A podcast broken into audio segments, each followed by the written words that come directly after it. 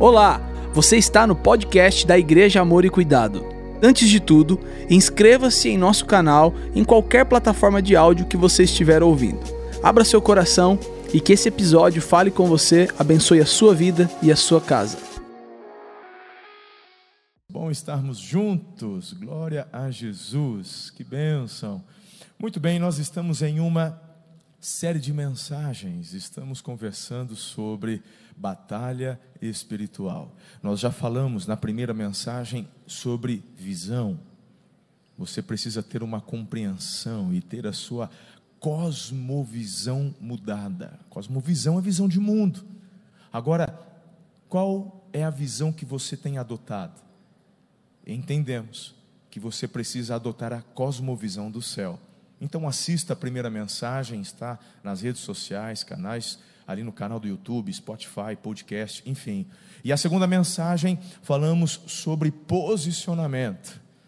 Lugar vazio, soldado quando deixa o lugar, seu posto vazio, este posto fica à mercê do inimigo. Então, se você perdeu uma das duas, por favor, assista novamente. Hoje nós queremos conversar acerca do nosso inimigo, mas eu queria é, que você não perdesse de vista a estratégia com relação à batalha espiritual. Diga comigo assim: a estratégia da ocupação. Eu tenho certeza, você que tem acompanhado conosco, a sua visão sobre batalha espiritual está recebendo um upgrade. Tenho certeza que muitos de vocês estão tendo o coração e a mente expandidos através desta série, entendendo a fundamentação dessa batalha espiritual. Hoje vamos falar sobre o nosso inimigo, mas é claro, como você sabe, a gente não vai ficar dando ibope para ele. Mas é importante você conhecer com quem está lutando. Então, por favor, ore comigo mais uma vez e vamos buscar a direção do amado Espírito Santo. Querido Deus, nós te louvamos por mais esta oportunidade. Obrigado pelos meus irmãos aqui e também da nossa igreja online, aqueles que nos acompanham pela internet, não só no Brasil, mas ao redor do mundo. Pai, fale com cada um de nós. Nós declaramos em nome de Jesus. Nós declaramos em nome de Jesus que toda ingerência maligna está agora repreendido toda tentativa do inferno de tentar roubar a sua atenção, desviar o seu foco, qualquer tentativa do maligno de evitar com que você receba do céu a instrução do alto e tenha sua vida transformada, eu declaro nulo e sem efeito. Em nome de Jesus, declaramos a ação dos anjos do Senhor neste lugar, a manifestação do poder de Deus neste lugar que você hoje sinta esta manifestação do poder de Deus na sua vida. Você saia daqui hoje incendiado pelo fogo do Espírito Santo. Eu assim oro, declaro em nome de Jesus. E quem concorda comigo, diga amém. Aplauda Jesus.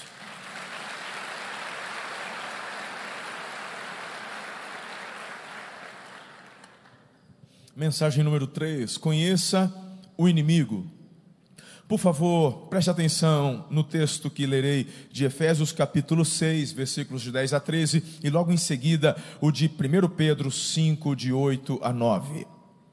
Finalmente, irmãos, fortaleçam-se no Senhor e no seu forte poder, vistam toda a armadura de Deus para poderem ficar firmes contra as ciladas do diabo, pois a nossa luta não é contra seres humanos, mas contra os poderes e autoridades, contra os dominadores deste mundo de trevas, contra as forças espirituais do mal nas regiões celestiais. Por isso, vistam toda a armadura de Deus, para que possam resistir no dia mal e permanecerem, ou permanecer inabaláveis. Diga, permanecer inabalável. Depois de terem feito tudo, agora 1 Pedro diz: Estejam alertas e vigiem, o diabo, o inimigo de vocês, anda ao redor como leão rugindo e procurando a quem possa devorar. Resistam-lhe permanecendo firmes na fé, sabendo que os irmãos que vocês têm em todo o mundo estão passando pelos mesmos sofrimentos. Bem, eu quero dividir esta mensagem em duas partes. Duas partes. A primeira parte, eu quero falar sobre com quem lutamos, e na segunda parte, como vencemos essa luta. Certo? Então, em primeiro lugar, contra quem estamos lutando? O texto que acabamos de ler de Efésios nos deixa bem claro que a nossa luta não é contra pessoas. E aqui, meu irmão, isso deveria, minha irmã, encher seu coração. Sabe por quê? Muitas vezes estamos perdendo o foco e depositando ódio, raiva nas pessoas. Mas o texto fala, nossa luta não é contra seres humanos. Efésios 6, capítulo 12, capítulo 6, verso 12, a parte A, não é contra pessoas. Ah, senhor fala isso porque eu não conhece meu patrão. Você fala isso porque não conhece minha vizinha. Você não conhece. Pera lá, irmão. Eu não estou dizendo que pessoas não ajam de forma errada, ruim, maldosa. Eu estou dizendo que quem está por trás disso tudo não é a pessoa, mas uma ingerência maligna que se levanta para energizar, mover, fazer com que estas pessoas, por não conhecerem a verdade, ajam de uma forma tão, muitas vezes até cruel. Quando você coloca o foco na pessoa, o ódio, a raiva, meu irmão, não vai dar certo, não tem vitória nisso. Quando falamos de batalha espiritual, é muito comum, de repente, vamos pensar assim, pode ser até o teu caso. Falar, vamos para a igreja hoje lá. O que, vai ter? Não, o pastor está numa série de mensagens sobre batalha espiritual. Te pergunto, o que, que te vem à mente? Ah, vai ter demoniado caindo, povo vai expulsar demônio, porque é a visão que a gente tem, até por conta do que assiste na televisão, ou até por ter visto em algumas igrejas onde você foi, e pega de para cá, e empurra para lá, e só falta dar um mata-leão, de vez em quando, não, um mata-leão no endemoniado também, seguro, tal, aquela, não é, não é? Pois é, irmão, eu tenho ensinado aqui, que libertação, batalha espiritual, não se move na raiva e no ódio. Sabe qual é a base da libertação? Sabe? Amor. O amor é a base da libertação. Certa vez, me chamaram após um culto, isso já tem vários anos, aqui em Aracatuba, nem estávamos aqui ainda. Terminou o culto, me chamaram, falou, pastor, a gente está aqui orando, mas o demônio quer sair dessa moça aqui e tal. falei assim, pois não. Aí eu cheguei perto, a moça estava sentada, ela não estava demoniada naquela hora, já estava já, o povo tinha passado o culto inteiro orando para o capeta sair, nada. Aí eu parei na frente dela, após saber que já tinham orado, falei, mas que negócio é esse? Como é que é assim, ora e o demônio não sai? Ele não tem que querer. Aí eu fui investigar me veio discernimento. E eu fiz uma pergunta, olhei para os olhos daquela pessoa e perguntei: Você quer ser liberta? Ela disse: Não. Aí tem gente que fala assim: É porque o diabo é mentiroso, viu, pastor? Você tem que tomar cuidado. Eu falei: Eu sei, eu sei que ele é mentiroso. Ele é o pai da mentira, a gente vai falar isso daqui a pouco. Acontece que eu estou discernindo o que a pessoa está me dizendo e perguntando para o Espírito Santo que habita em mim, falando: O que, que o senhor quer fazer? O que está acontecendo? E ele disse: ela não quer ser. E eu perguntei, de fato ela correspondeu. Eu falei: mas por que, que você não quer ser liberta? Eu falei: eu sou feiticeira, eu gosto do que eu faço. Falou: o que, que você está fazendo aqui? Não, me trouxeram aqui. Eu vim porque Fulano falou para eu vir, eu vim. Aí começaram a orar e tal. Aí eu olhei para a pessoa, para a irmã, que falou assim: eu não vou orar para esse demônio sair. Ela que fica com o demônio dela. Aí falou, pastor, que falta de amor. Você não está falando que a base da libertação é amor? Pois é. Só que Jesus falou que quando a gente expulsa um demônio, a casa fica vazia. Se a casa não é preenchida pelo poder de Deus e a presença de Jesus, esses demônios voltam depois sete vezes pior. É melhor ela ficar com um demônio do que com sete. Pastor, o que a gente faz então? Ora, jejua e prega o Evangelho. Essa pessoa precisa desejar Jesus. Ela precisa desejar abandonar a velha vida para viver algo novo com Jesus. Aí quando a pessoa falar, eu quero, ai meu irmão, aí é só dar ordem, palavra de comando para o capeta e ele sai. Não tem que ficar agarrando, puxando o cabelo, dando mata-leão, gritando, porque eu já vi pessoas expulsando demônio, meu irmão. Parece que eles estão lutando pela própria vida, parece que está lutando com um bandido. Já viu isso? Você já chegou a ver? Meu irmão, certa vez trouxemos uma equipe para falar sobre libertação na igreja, isso tem alguns anos, e uma, uma fundamentação bíblica muito boa, muito forte, mas depois, na hora da oração, ouvi uma cena que aquilo me chocou. Eu falei: não, não é isso. Ó, oh, quem estiver passando mal, vamos fazer uma oração aqui. Quem se sentir mal, vem aqui na frente. Aí várias pessoas vieram, a equipe foi, começou a orar. E quando eu olho, tinha um pastor, meu irmão, de fora, o que veio. A pessoa caiu endemoniada. Quando eu olhei, ele estava sentado em cima da mulher, expulsando demônio, gritando como quem, sabe? Tá lutando com um Rottweiler. Eu falei, gente. Falei, tá errado, não é isso. Semana, essa semana tive um, um, tempo com o pastor Júnior, que é o nosso pastor de, da casa de oração, pastor de oração da igreja. Nossa casa de oração funciona todos os dias de segunda a sábado, das cinco e meia da manhã, seis horas até o meio-dia. E pastor Júnior recebeu a visita de uma pessoa, falou: Olha, tem uma pessoa que a gente gostaria que, que o pastor orasse por libertação e tal. Falou: Pode trazer aqui. Aí levaram a pessoa, não, não me lembro com certeza, mas me, me vem à memória que ele falou que ela estava numa cadeira de rodas, eu acho, eu não tenho certeza nisso. Ela, é, é, aí ele a hora que chegou, falou assim: olha, só que o senhor tem que ir lá fora, porque ela não, não, ele não entra na igreja. A pessoa falou, mas por quê? Não, porque se entrar, fica endemoniado, quebra tudo o negócio. Aí o pastor Júnior se submete a demônio agora? Hein, pastorzão? Demônio fala, você obedece. Fala, ah, só lá fora que você. Então tá. O pastor falou: de jeito nenhum, traz aqui dentro. o pessoal regalou, traz aqui dentro. Aí levaram. Aí eles botaram lá dentro a pessoa. Aí o pastor Júnior começou a falar, a pessoa já começou a ficar incomodada, né? Já meio querendo se retorcer.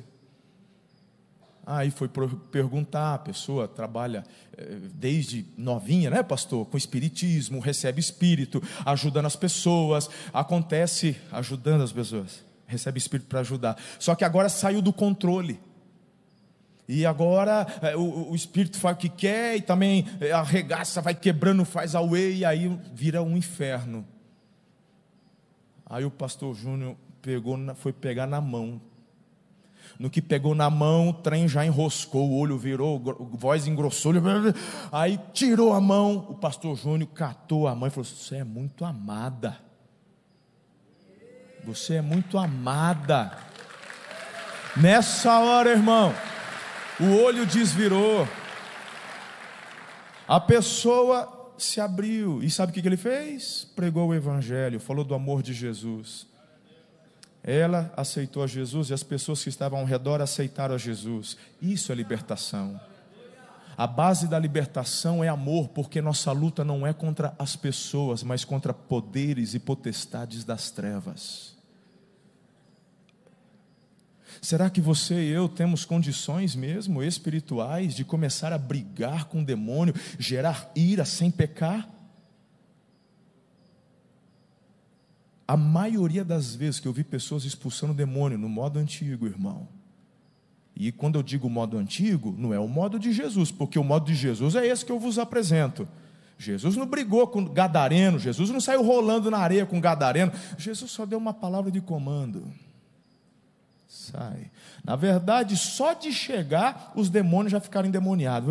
Que temos nós contigo, filho do Deus vivo. Eu falei, pois é. Que eu cheguei aqui para libertar. Eu, inclusive, eu fiz uma pausa no ministério do outro lado lá, vim para cá só por causa dele. Ainda não é chegada a nossa hora. Eu falei, não tenho nada com vocês, vocês já são condenados. Eu vim aqui para libertar o gadareno. Deixa a gente ir, pro, vai para porco, vai para onde você quiser, vai para o quinto dos infernos. Eu vim aqui por causa dele. Tchau. E aquele gadareno se torna o primeiro missionário de Gadar. É lindo ou não é? Qual que é a base disso? Diga amor. Então coloca na tua cabeça, tua luta não é contra as pessoas. Tua luta não é contra a esquerda, tua luta não é contra PT, meu irmão, mas o que move a maldade porque é muito fácil para eu e você nutrirmos ódio contra o traficante, contra o bandido. Ninguém gosta, né, irmão? Mas você lembra que Jesus falou que devemos orar pelos nossos inimigos? então não tem base para ter ódio, porque a luta não é contra as pessoas. Senhor, em nome de Jesus, oramos para que toda essa visão de maldade, toda essa visão que tem levado a nação, o povo a se corromperem, o que tem levado as pessoas a não enxergarem o que o Senhor quer fazer, caia por terra, em nome de Jesus aqueles que transformam o errado em certo e chamando o certo de errado. Senhor, nós repreendemos aquele que, na verdade, tem se levantado para inculcar estas coisas nas mentes deles, Satanás e seus demônios. Oramos pela conversão destas pessoas, em nome de Jesus. Amém. Nossa luta, então, guarde, se não é contra os seres humanos, contra as pessoas, nossa luta é contra o diabo. Efésios 6, 11 e 12. Vistam toda a armadura para poderem ficar firmes contra as ciladas do diabo. Queridos, existem dois perigos com relação a essa batalha contra o diabo. O primeiro perigo é você subestimar, ou seja, não acreditar, achar que não, ah, o inferno é aqui mesmo, pastor, não existe isso daí, sabe? o maior perigo de Satanás não é o poder dele, porque o poder dele é muito limitado, o poder dele nem se compara ao poder de Deus, que é infinito. A questão, o mais perigoso é a astúcia dele. Por isso que é o pai da mentira. Então, subestimar o diabo é um erro crasso, irmão. Para com isso. Em nome de Jesus. E o segundo perigo é você sub é, ou melhor, superestimar, ou seja, achar que ele tem poder demais. Então, fique com o que a Bíblia diz. Esteja alerta, vigiem, mas também não fica dando ibope para ele. Porque você em Cristo é mais que vencedor. Diga amém. amém. Queridos, na vida cristã, nesta batalha espiritual, com certeza você vai ter alguns embates com as forças das trevas. Se na sua caminhada você não trombar de frente com o diabo, você talvez esteja indo na mesma direção que ele. Cuidado. Essa frase é bem conhecida e antiga. Muitos embates surgirão. Agora, olha só que interessante. Eu queria que você entendesse que o reino das trevas, ele é organizado. Então, nossa luta não é contra pessoas, a nossa luta é contra o diabo e o reino das trevas é organizado. Eu, quando eu olho para esse texto de Efésios, que a gente já viu, ali fala de poderes, fala autoridades, diz dominadores deste mundo, forças espirituais do mal. Meu irmão, olha que interessante: organização. O inferno, o mal, estes são organizados. E esta organização tem patente, irmão, ali. Por quê? Primeiro, porque o diabo não tem os atributos divinos, onisciência, saber de todas as coisas. O diabo não pode ler teu pensamento. Ele não sabe o que, se você está falando aquilo, ele não sabe o que o outro está falando do outro lado, porque ele também não é onipresente. Ele não pode estar em dois lugares ao mesmo tempo. Ele não é onipotente, porque só Deus tem todo o poder. Então, essa organização é necessária, inclusive para colocar em prática a sua estratégia. E qual é a estratégia? A, estratégia dele é acabar com o ser humano, é matar o povo, é matar, roubar e destruir. E essa organização, então, né, através dela, esta casta que está aí, ó, espalhada pela terra, eles têm este poder de se comunicarem. Se a nossa tecnologia hoje, que ainda é tão limitada, Hoje você se conecta com o mundo inteiro, irmão. Imagine você ouvindo o que eu estou te dizendo agora, há 50 anos atrás. Tinha que ter muita fé. Falou, rapaz, mas como é que é essa comunicação entre eles? Hoje, principalmente essa galerinha aí, ó, de 10, 11, 12, 13, 14 anos, para eles, tá, eu falei, ah, é verdade, se a gente se comunica aqui, eu tenho uns amiguinhos lá da, da, da, lá da, da África, lá eu converso com eles, o diabo também. Então, no mundo espiritual, há uma comunicação, irmão, que é muito mais ágil do que a nossa internet hoje. Como funciona, eu não sei. Mas eles têm esta organização, reuniões constantes, patentes, tudo isso para colocar a estratégia de destruir a tua vida em prática. Aí você diz: que tenho eu com o diabo, pastor? Que tenho eu com o diabo? Eu nem me envolvo muito com a igreja. Eu venho de domingo à noite, eu venho só porque eu gosto do louvor, e o senhor tem umas palavras aí que é bacaninha, mas eu nem me envolvo muito, porque eu não quero perrengue com capeta, pastor.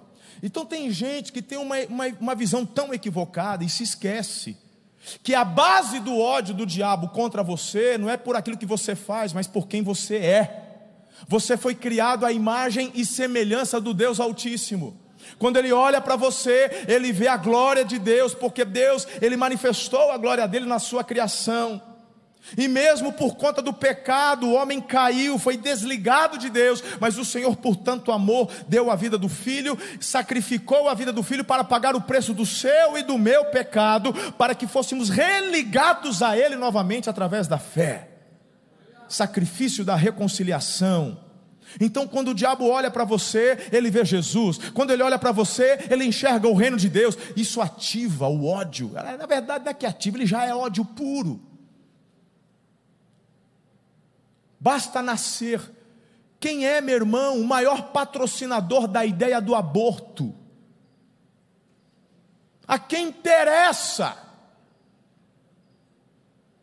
Aquele que tem ódio da vida do ser humano. O diabo não pode nem. Ele, ele já, como eu disse, é um condenado. Ele não tem como. Ele só faz o que Deus permite. Ele tem que pedir autorização de Deus se ele quiser fazer alguma coisa. Meu irmão, é por isso que ele tenta fazer arruaça na sua vida. Mas eu não sou blindado, pastor. É, quando está nas mãos do Senhor. Mas você tem o livre-arbítrio. Quando você sai debaixo da cobertura, você fica vulnerável. Não é à toa, filhos, que já acabamos de ler há pouco textos como vigiem, estejam alertas. O diabo, vosso adversário, anda ao redor, como um leão, procurando uma presa para devorar. A estratégia do leão, meu irmão, ele não é muito rápido, ele não tem muita agilidade, ele tem força. E a estratégia do leão não é pegar a presa mais forte, a presa mais gorda, a estratégia do leão, que na verdade quem caça são as leoas, é pegar os doentes, os mais fracos, o que fica para trás. Então toda analogia que você vê a Bíblia fazer não é por acaso não. Ele está ao redor, à espreita, procurando. Quem é que não está jejuando? Quem é que não está orando? Quem é que está lá né, fazendo coisa errada? Quem está dando legal? Meu irmão, é sobre estes que a força vem. Ele se levanta. Sabe por que, que eu digo isso? Porque nós já chegamos, inclusive, ter, nós tivemos que trabalhar. Eu acho que há uns três anos atrás surgiu, meu irmão, um comentário no meio das células, antes da pandemia, célula bombando, uma, uma multiplicação. E aí, é claro, está crescendo. O diabo não quer que cresça. Pegou algum desavisado, alguém da igreja que começou a divulgar entre algumas pessoas, olha, não abre célula na tua casa não. Mas por que não? Não, porque o diabo, você vai atrair a ira do diabo na tua vida. Você acha? Botar o, o, povo vai lá, vai orar e não sei o quê. Aí o diabo, você vai chamar a atenção dele. Não parece ridículo? Pois é, essa turma aí, que, sei lá, acho que vive igreja só de ficar vendo videozinho de TikTok. Deixa eu te falar, meu irmão, vai ler a Bíblia. Vai ler a Bíblia. Porque quando você se santifica, quando a presença manifesta de Deus se faz na tua casa, se faz no teu trabalho, na tua. Meu irmão, sujeitai-vos a Deus, resisti ao diabo, e a Bíblia diz: ele fugirá de vós.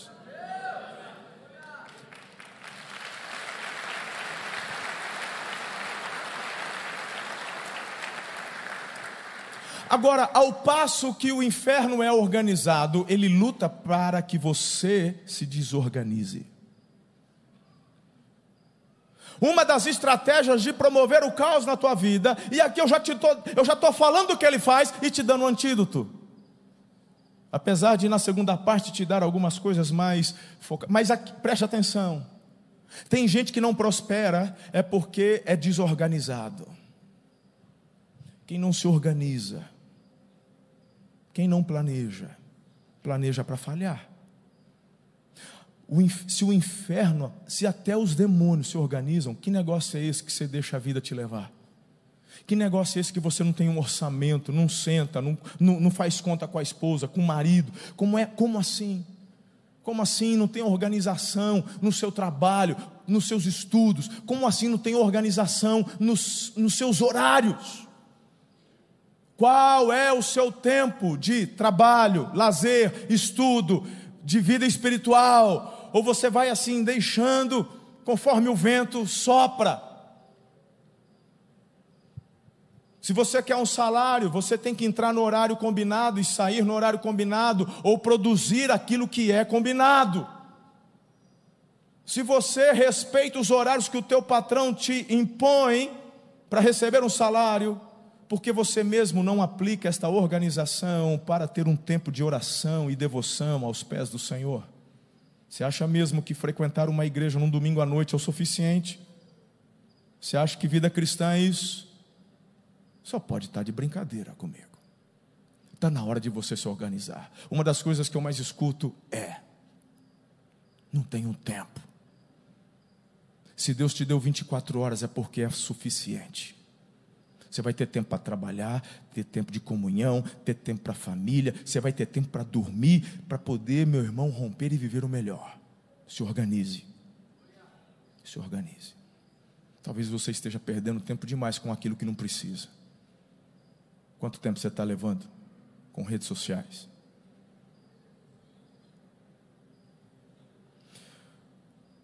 Não precisava nem falar porque é chovendo molhado, mas importante, de repente tem alguém aqui pela primeira vez, ainda falando do nosso inimigo. A Bíblia diz que ele é mentiroso. E vai além. Porque João 8,44, Jesus diz: Pois são filhos de seu pai. E Jesus já chega chegando. O diabo e gostam de fazer as coisas perversas que ele deseja. Ele foi assassino desde o princípio, sempre odiou a verdade, pois não há verdade alguma nele. Quando ele mente, age de acordo com o seu caráter, pois é mentiroso e pai da mentira. Hum. Meu irmão, a Bíblia diz que ele se disfarça de anjo de luz para poder enganar. O diabo nunca aparece, irmão, de chifre. Sabe aquele filme de terror? Não, o diabo ele ele não aparece desse jeito não. Normalmente ele aparece bem perfumado barbinha feita, uma saia bem curta. Normalmente é assim, você nem desconfia. Ele chega às vezes, sabe, disfarçado como alguém tão cheio de Deus, porque ele se disfarça de anjo de luz para te tirar da verdade. O diabo nunca te dá um balde de mentira, ele te dá um balde de verdade com uma gota de mentira. Essa é a estratégia dele. É o pai da mentira. Ele quer te destruir. João 10,10: 10, o ladrão vem apenas roubar, matar, destruir. Mas o contraponto é que Deus vem para te dar vida e vida plena, vida abundante. Filhos, vocês precisam ficar firmes, alertas contra estas investidas.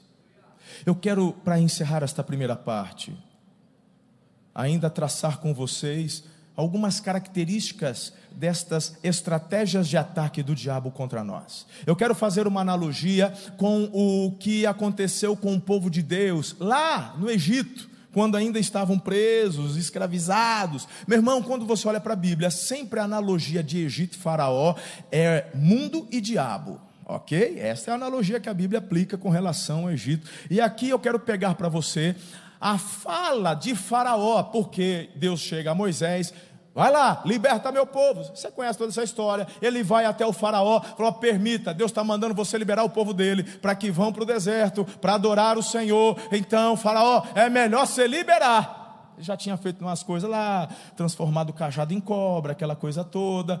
Meu irmão, a partir de Êxodo 5, a partir de verso 8, 9, olha só as conversas que, que foram rolando, perceba as estratégias. A primeira é que ele quer encher as pessoas com atividades, ativismo, para que fiquem sem tempo de buscar e adorar a Deus. Olha só o Faraó. Mas não diminuam a tarefa deles eles vão ter que produzir a mesma quantidade de tijolos, não reduzam a sua cota. De certo, está sobrando tempo para eles. Senão, não estariam clamando: vamos oferecer sacrifícios ao nosso Deus. Aumentem a carga de trabalho deles, porque assim pensarão só no serviço, não sobrará tempo, nem terão forças para dar ouvidos a palavras mentirosas. Você não pegou? Vou desenhar para você. Fala para mim se não acontece com vocês também. Hã? Você, meu irmão, que está trabalhando 12 horas por dia, 14 horas por dia, você, teu, você quer ficar milionário, você quer ficar rico, você quer trabalhar, só pensa em trabalhar, e blá, blá, blá, blá, blá. eu te pergunto, cadê o tempo? Seu tempo para o Senhor. Eu te pergunto, quem é essa estratégia? Já te adianto, de Deus é que não é. Essa, essa mensagem do inferno para gerar um ativismo dentro de você, é para te lotar de tanta coisa, a ponto, como ele mesmo já colocou, para que não haja tempo para pensar. E aqui o contexto é adoração. Para que não pensem, para que não ouçam as palavras, para que. Pá, pá, pá. Meu irmão, tem gente que se envolve com tanta coisa, tanto ativismo. Isso pode acontecer dentro da igreja. Me lembro, acho que no final do ano passado, trabalhando com muitos aqui, porque estávamos percebendo irmãos preciosos, trabalhando em cinco, seis, sete, oito ministérios. Chegava domingo de manhã, saía só domingo à noite. Trabalhava de centurião, trabalhava de guardião, trabalhava de não sei o quê, papapá, papapá. Falei, e o seu tempo onde você senta, chora, se derrama, oferece, né? Seu coração se derramando na presença. Tem muita gente que vem trabalhar, vem para a igreja de domingo, cumpre às vezes uma escala, mas não vem assistir culto, fica lá no café, fica ali no espaço gourmet, fica passeando, achando, eu fui adorar a Deus. Foi o escambau, irmão. Cadê o seu tempo onde você derrama as suas lágrimas, levanta as suas mãos, oferta ao Senhor? Que negócio é esse? Ele não quer o seu ativismo, ele quer seu coração, sua devoção, suas lágrimas sua expressão de amor. Você não chama a atenção de Deus pelo que você faz ou pela quantidade de serviço que presta, você chama a atenção de Deus pelo coração que é quebrantado e contrito. Eu já caí, meu irmão, eu já, eu já passei por isso, filho. Me lembro, eu com os meus, sei lá, 35, 36 anos, meu irmão, a igreja crescendo, e eu achava mesmo que eu tenho que fazer isso. E, meu irmão, eu tentava subiar e chupar cana ao mesmo tempo, cobrar escanteio e tentar marcar gol de cabeça. Não vai rolar! Chega num ponto onde você se vê estressado. Você não, não tem tempo para a família, você negligencia esposa, negligencia filhos achando que está se dedicando ao trabalho, fazendo tanta coisa, mas daqui a pouco falta-lhe força, falta-lhe, meu irmão, condições, inclusive para continuar. Do que adianta chegar nos 40 e alcançar seu primeiro milhão?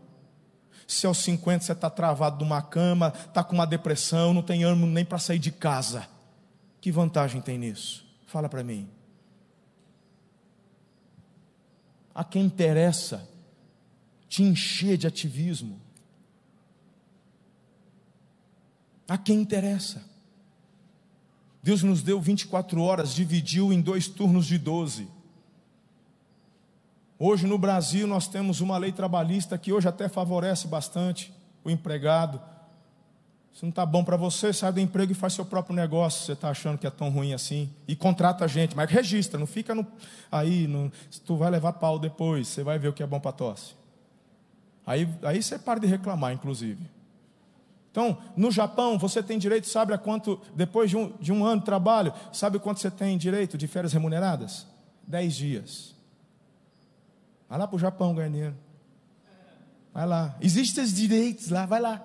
Vai lá na Justiça do Trabalho no Japão, vai lá. Aí fala, não, pastor, é 20 dias. São 20 dias mas é assim: no primeiro ano você tem direito a 10, depois de dois anos você tem direito de ganhar um dia, até chegar no máximo a 20, e isso vai levar 11 anos, 12 anos no mesmo trabalho. Aí você começa em outro trabalho, você zera, vai do início. Uh, delícia. Vai para o Japão. Vai lá. Então no Brasil, irmão, você tem uma carga horária de 40, em média, 44 horas semanais oito horas por dia, com dois, duas horas de almoço. Se organiza. Se organiza.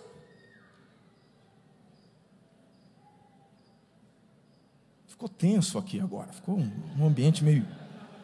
Não vejo ninguém dando glória a Deus, aleluia. Não vejo ninguém aqui. Ah. Qual a segunda estratégia? Olha como que as coisas não mudam, porque o diabo, meu irmão, ele pode ser qualquer coisa, menos criativo.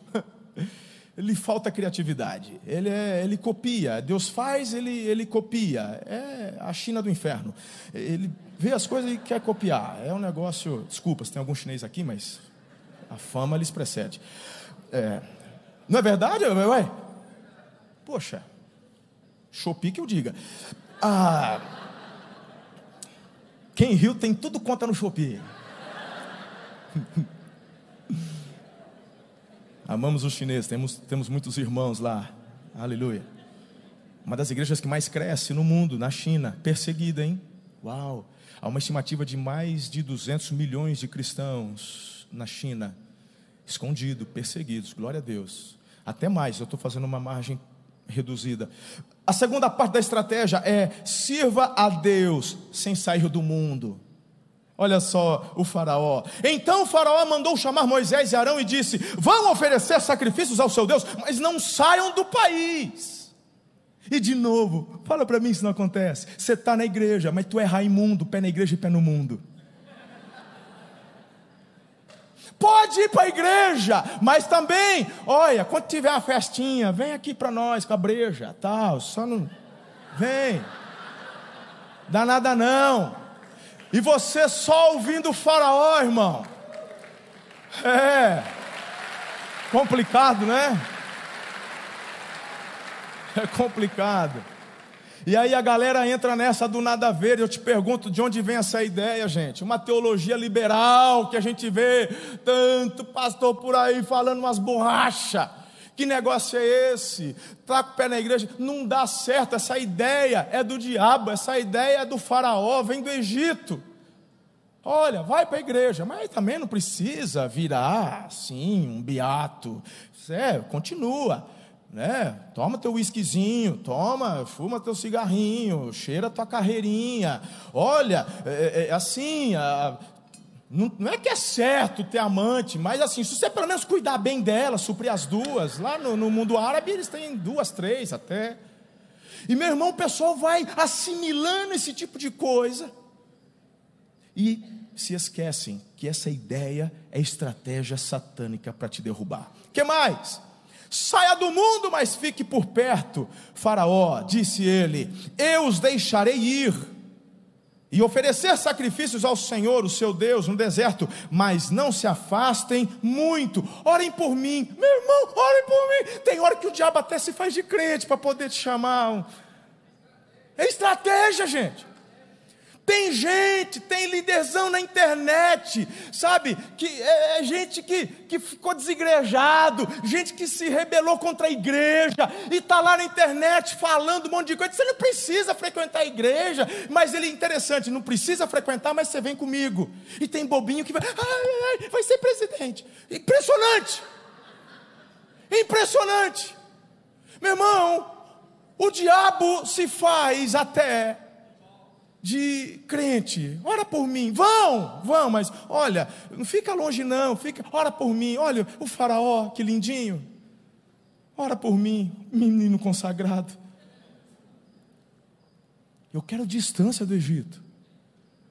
Não serve ficar aqui e acolá, não serve sair, mas ficar por perto, não perder de vista.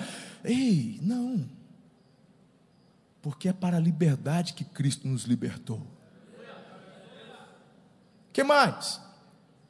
Saia do mundo, mas deixe seus filhos. Aí fala, não é possível. Não, não está escrito isso. Está aqui. Isso do 10, 10. Disse-lhes Faraó, porque assim, irmão, você lembra das pragas, né? Aí a negociação, acontece isso, aí papapá, aí o Faraó fica, se endurece, aí ele amolece, aí aquela política, o Faraó conversando com Moisés e os acordos. Está percebendo aqui as estratégias? Ele vai tentando. Aí ele vai, não, eu, eu, eu faço uma concessão. Agora, olha o que, que ele diz aqui. Vocês vão mesmo precisar do Senhor quando eu deixá-los ir com as mulheres e crianças. É claro que vocês estão com más intenções, de forma alguma. Só os homens podem ir e prestar culto ao Senhor como vocês têm pedido. Deixa, deixa as crianças aqui. Fala, pastor, mas. Ué, a gente não está ouvindo isso? Hum? Ó, oh, vocês quer ir para a igreja? Vai. Afinal de contas, a Constituição te dá liberdade de culto. Pode ir cultuar. Mas teus filhos são nossos. Aqui na escola, quem manda é a gente.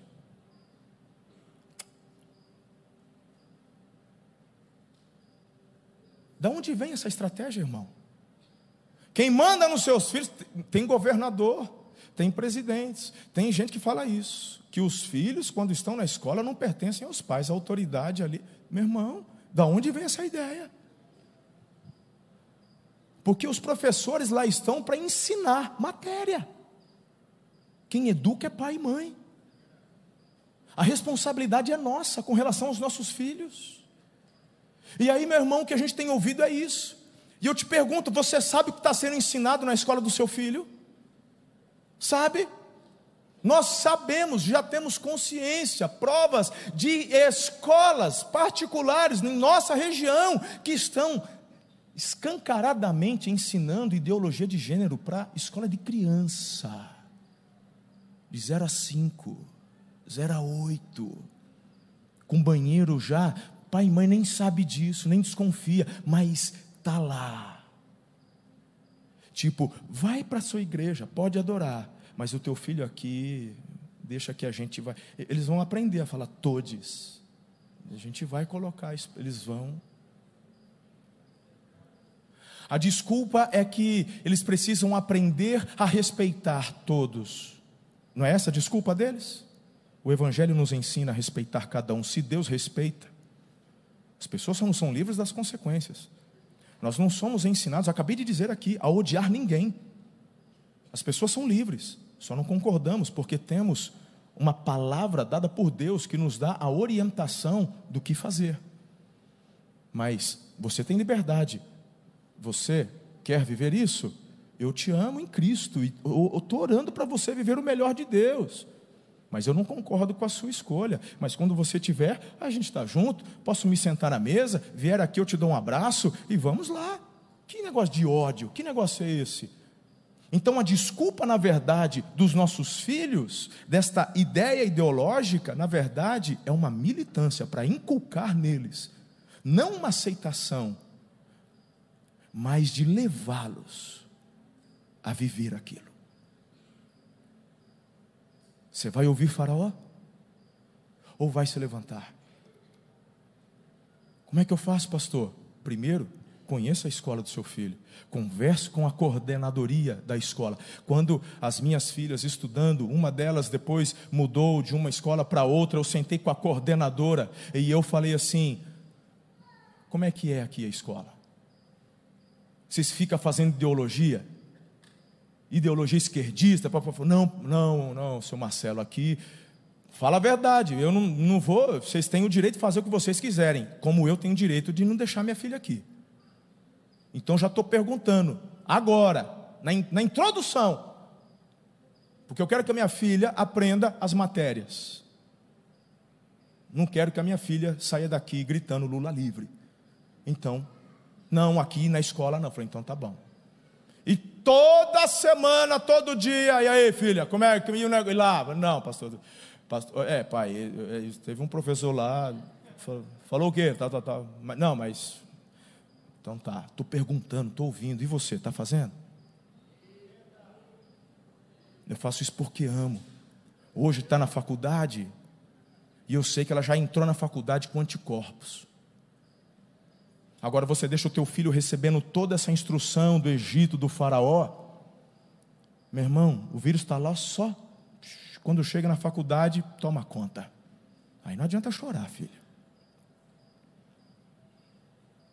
Está entendendo? Faz sentido isso para você? Estou exagerando? É isso que está acontecendo. É exatamente isso que está acontecendo. E eu poderia passar aqui horas e horas falando só sobre esse assunto, mas daqui a pouco a gente vai falar nas próximas mensagens e daremos uma ênfase sobre isso aqui também. Muito bem. A última estratégia aqui do, do diabo que continua sendo aplicada nos dias de hoje. Ó, oh, você pode sair para adorar o seu Deus, mas o teu dinheiro fica. Falei, é nada, pastor. Pois é, olha aqui. É Êxodo 10, 24. Então o faraó mandou chamar Moisés e disse: Vão e prestem culto ao Senhor. Deixem somente as ovelhas, os bois, as mulheres e as crianças podem ir agora. Ah, pastor, agora. Não, é interessante, mas o que, que tem a ver com a gente? É, você está na igreja, mas está endividado. Pode adorar o seu Deus, mas o teu rotativo no cartão de crédito, você está comigo até o fim da tua vida. E aí, gente, olha como isso é sério. Isso é muito sério, tem muitas pessoas que estão vivendo um caos financeiro, e aí eles vêm à igreja, pede por um milagre, aí fala, mas Deus não me ama, Ele te ama demais, é você que não é organizado, você gasta mais do que ganha. Se você ganhar 100 mil, você vai ficar devendo um milhão, então é melhor ficar devendo só mil mesmo, ganhando 100. Porque o teu problema não é ganhar pouco, o teu problema é falta de organização. Meu irmão, essa estratégia satânica pode adorar o seu Deus, mas eu te prendo nas suas finanças, você não vai prosperar, vai ser endividado. Pode ir, mas teu dinheiro fica. E sabe por que o diabo faz isso? Ha, porque o diabo sabe muito mais do poder da adoração com as finanças do que muitos de vocês. O diabo sabe muito bem o que uma oferta pode causar no mundo espiritual. Então é a estratégia satânica é prender teu dinheiro, te deixar endividado, fazer com que você viva a miséria para não ter sequer condições de ser fiel com o seu dízimo, tão pouco na semeadura das ofertas. Pode ir adorar o Senhor, mas não leva oferta não, teu dinheiro fica. E aí? Sem falar que uma pessoa, irmão, que tenha um mínimo de decência, e acabou entrando neste endividamento. Como é que essa pessoa dorme? Você dorme pensando na dívida e acorda pensando na dívida. Quando não, esse abençoado se envolve ainda com a agiota. Quando não, esse agiota aparece na porta da tua casa. Um amigo de infância. Para te perguntar se você já tem o dinheiro para pagar. Aí está lá você com aquela cara de tacho, teu filhinho do lado. Quem que é? Amigo do papai. Você branco, pálido. Pressão desce, quase zera. O amiguinho só fica te olhando assim.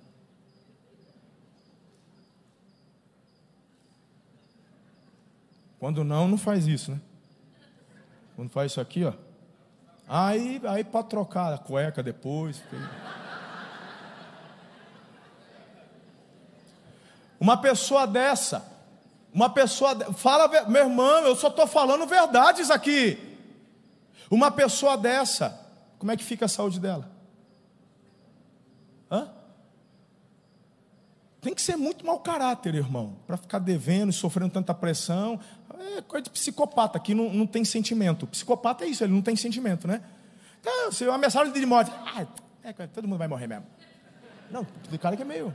Vê o outro sofrendo, ah, não, não sente a dor do outro. Psicopata é, é assim, é ausente de sentimento. Então tem os doidos que não ligam, mas você, você é decente, se endividou. Quem que te deu esse negócio aí, irmão? Deus aqui não foi. Deus quer que você prospere. Deus quer que você tenha em abundância. Deus quer que você tenha para dar, para distribuir, para abençoar. É isso que Ele quer. Então está na hora de você vencer essa batalha espiritual na sua vida. Busque em Deus organização, colocando em ordem suas finanças. Prospere, povo de Deus. Prosperem. Prosperidade não é correr atrás do dinheiro, porque a Bíblia diz que aquele que ama e corre atrás do dinheiro, ele arma ciladas para si. Deseje e almeje a prosperidade que tem a ver com estilo de vida. Quando você prosperar com o que você ganha, você estará apto para Deus te dar mais. Quando você entender este princípio, você vai perceber que o dinheiro vai correr atrás de você, as portas vão se abrir. Pare de cair nesta artimanha do diabo. Eu estou na igreja, mas as suas finanças estão presas. Diga: a minha história vai mudar, em nome de Jesus. Está ligado na terra, está ligado no céu.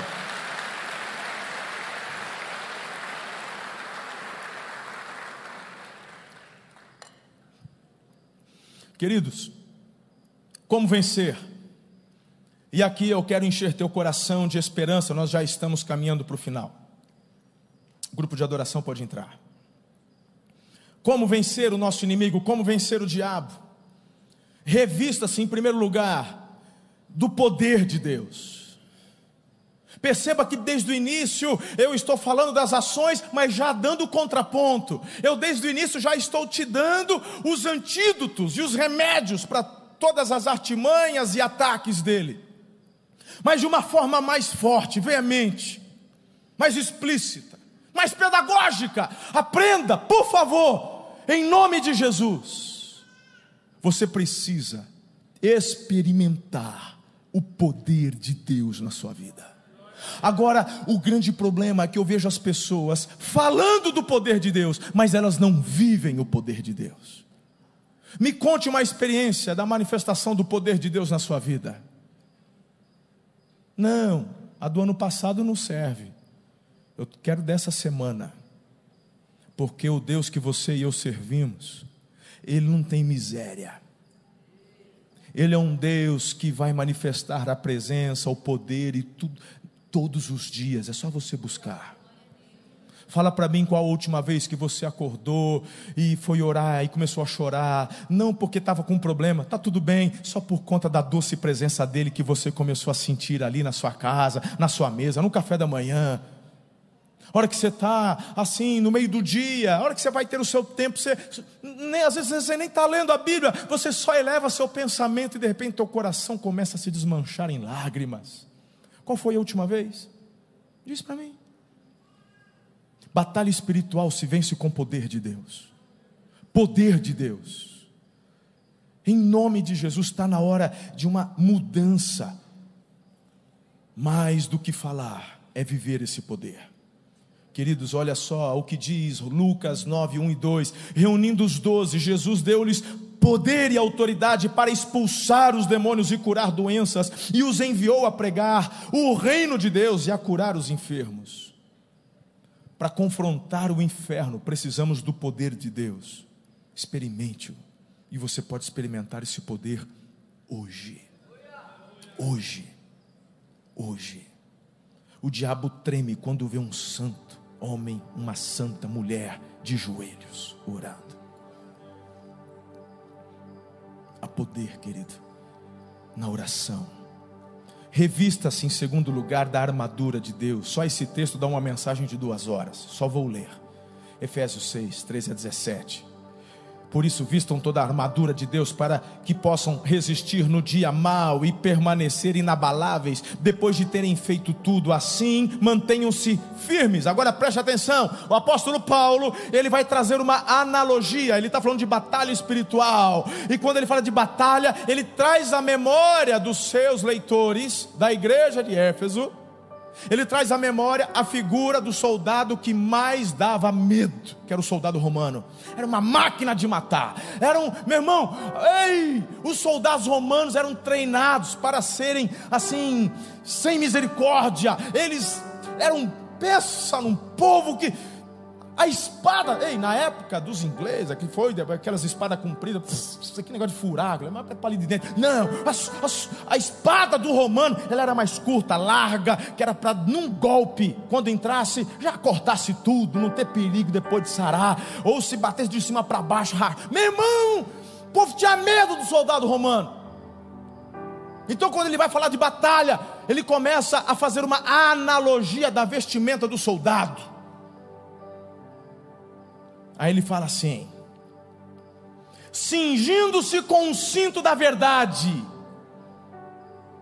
vestindo a couraça da justiça, e essa justiça não é a justiça de toga preta, é a justiça de Deus tendo os pés calçados com a prontidão do evangelho da paz. A, além disso, usem o escudo da fé. O escudo da fé, com o qual vocês poderão apagar todas, não são algumas, todas as setas inflamadas do maligno. Usem o capacete da salvação e a espada do Espírito, que é a palavra de Deus. Aleluia! Revista-se da armadura. É forte, filhos. O escudo da fé, quando levantado, não tem, não tem seta que passe. Os soldados romanos, pastor Eliezer, eles eram conhecidos por uma estratégia, um movimento de batalha. Quando, por exemplo, na época era muito comum as saraivadas de flecha. Hã?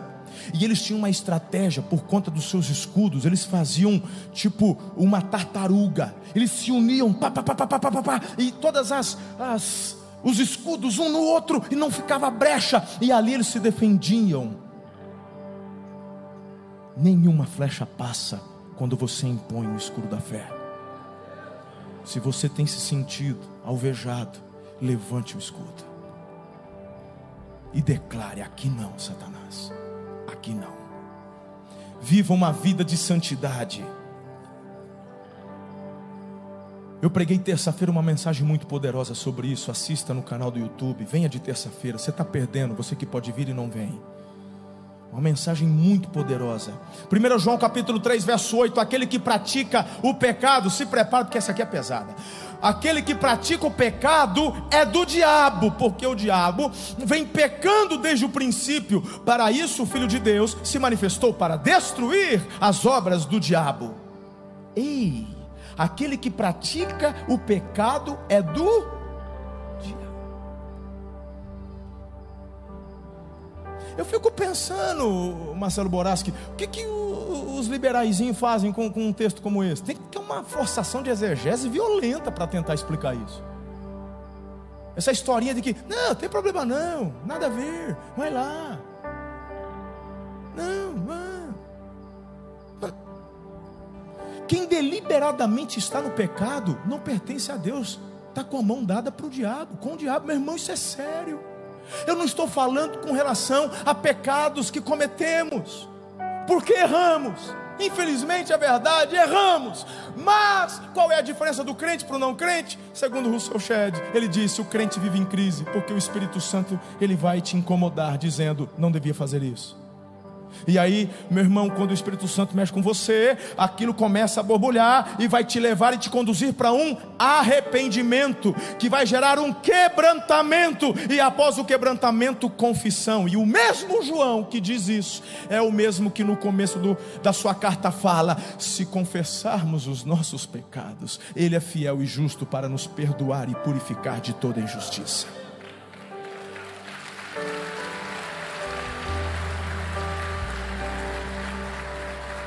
É diferente de permanecer no pecado. Que negócio é esse de você continuar com essa amante? Com esse amante? Você está achando que está tudo bem, que ninguém vai descobrir. Todos que eu tive que chorar no gabinete pensavam que jamais seriam descobertos. O pai da mentira que te ajuda a encobertar isso, ouça o que eu estou te dizendo ele é o primeiro a puxar o seu tapete na hora que ele achar mais apropriado.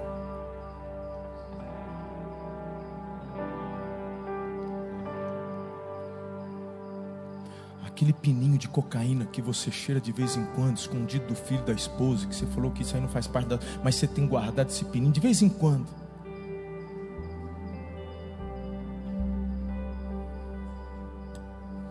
Você, homem, mulher, adolescente, viciado em pornografia, faz uso contínuo da pornografia, é todo dia. Você está de mão dada, não é com o Espírito Santo. Abandona hoje. Hoje é dia de você ter vitória nessa batalha espiritual. Vitória. Vitória. Viver o melhor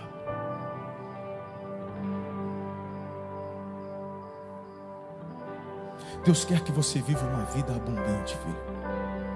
Uma vida de santidade, de pureza. E para encerrarmos, esteja sempre alerta, vigilante. 1 Coríntios capítulo 10, verso 12 fala: aquele que está em pé, olhe para que não caia.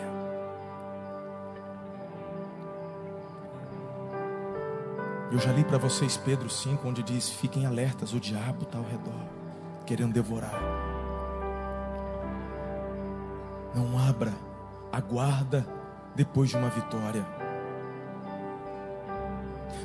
Eu já li para vocês em Efésios, a fim de que resistam no dia mau e permaneçam inabaláveis. Um dia depois da vitória é o dia mais perigoso teve uma vitória, teve uma experiência com Deus, experimentou o poder de Deus. No dia seguinte, no dia da vitória, fique firme, redobre a vigilância. A nossa tendência é baixar o escudo.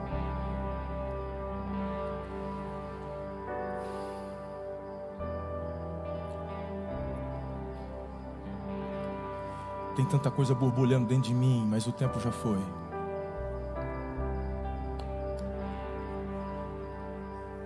filhos. Não vale a pena perder esta batalha. Vai por mim, não vale. Adolescentes, não vale a pena perder essa batalha. Não vale. Sejam cheios do poder de Deus. Não vale a pena flertar com o mundo. Não vale a pena. Papai quer que você e eu tenhamos uma vida abundante. Eu quero orar por você nessa noite. Mas eu quero, em nome de Jesus,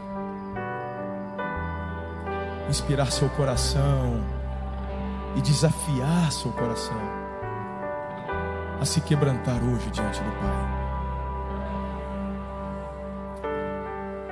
Se você precisa confessar algo, confesse e seja perdoado. Se dentro de alguma das coisas que eu falei aqui isso mexeu com você e você precisa de vitória, mesmo com o tempo já estourado, eu não, eu não consigo, eu não posso terminar sem antes orar por você. Vem aqui, eu quero, eu quero orar. Você vai receber vitória na sua vida em nome de Jesus porque você foi chamado para ser mais que vencedor. Nós falamos sobre organização, nós falamos sobre paternidade, nós falamos sobre casamento, nós falamos sobre filhos, nós falamos sobre honrar pais. Eu estou dizendo, Deus quer te dar vitória hoje. Tempo de mudar de vida, de viver o melhor. Se você ainda não entregou a vida a Jesus, tome essa decisão, sai do seu lugar, vem aqui, renda-se a Jesus. Arrependa-se dos seus pecados receba o perdão de Deus, a reconciliação pelo sacrifício de Jesus na cruz.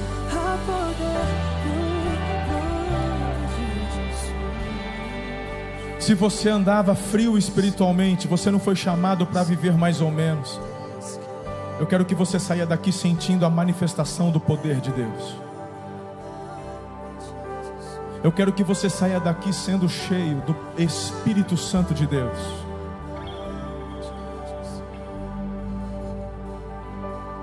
Porque o poder de Deus é a chave para essa vitória.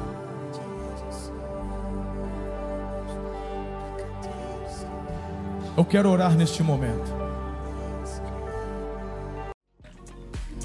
Muito obrigado por ter ficado conosco até o final. Se este conteúdo abençoa a sua vida, compartilhe com todas as pessoas que você conhece. Siga-nos também em nossas redes sociais, arroba Amor e Cuidado. Deus abençoe.